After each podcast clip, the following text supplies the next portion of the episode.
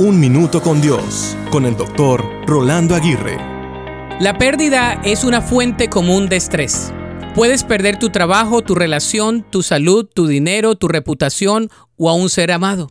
Cuando las personas pasan por una pérdida, tienen dos reacciones comunes. Una es el temor y la otra es la aflicción.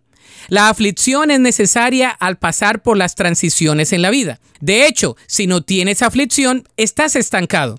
La aflicción no te matará, te fortalecerá. Por otro lado, el temor es algo desafiante.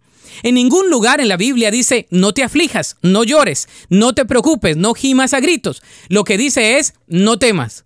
Lo dice 365 veces. La aflicción no te paraliza, pero el temor sí.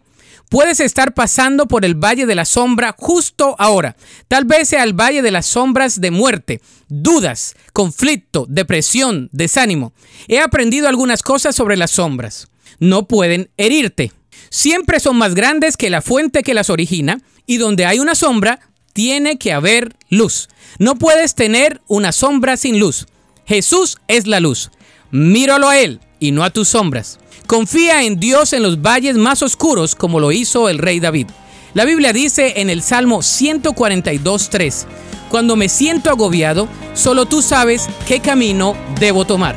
Para escuchar episodios anteriores, visita unminutocondios.org.